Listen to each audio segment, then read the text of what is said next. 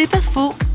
Elle a tout quitté pour servir Dieu et son prochain, l'Allemande Cordula, ancienne employée aux Nations Unies. J'ai travaillé effectivement aux Nations Unies. J'étais euh, une secrétaire de direction. Donc j'avais un très bon salaire, un très bel appartement. Mais j'avais de plus en plus envie de servir les autres et j'avais envie de servir Dieu.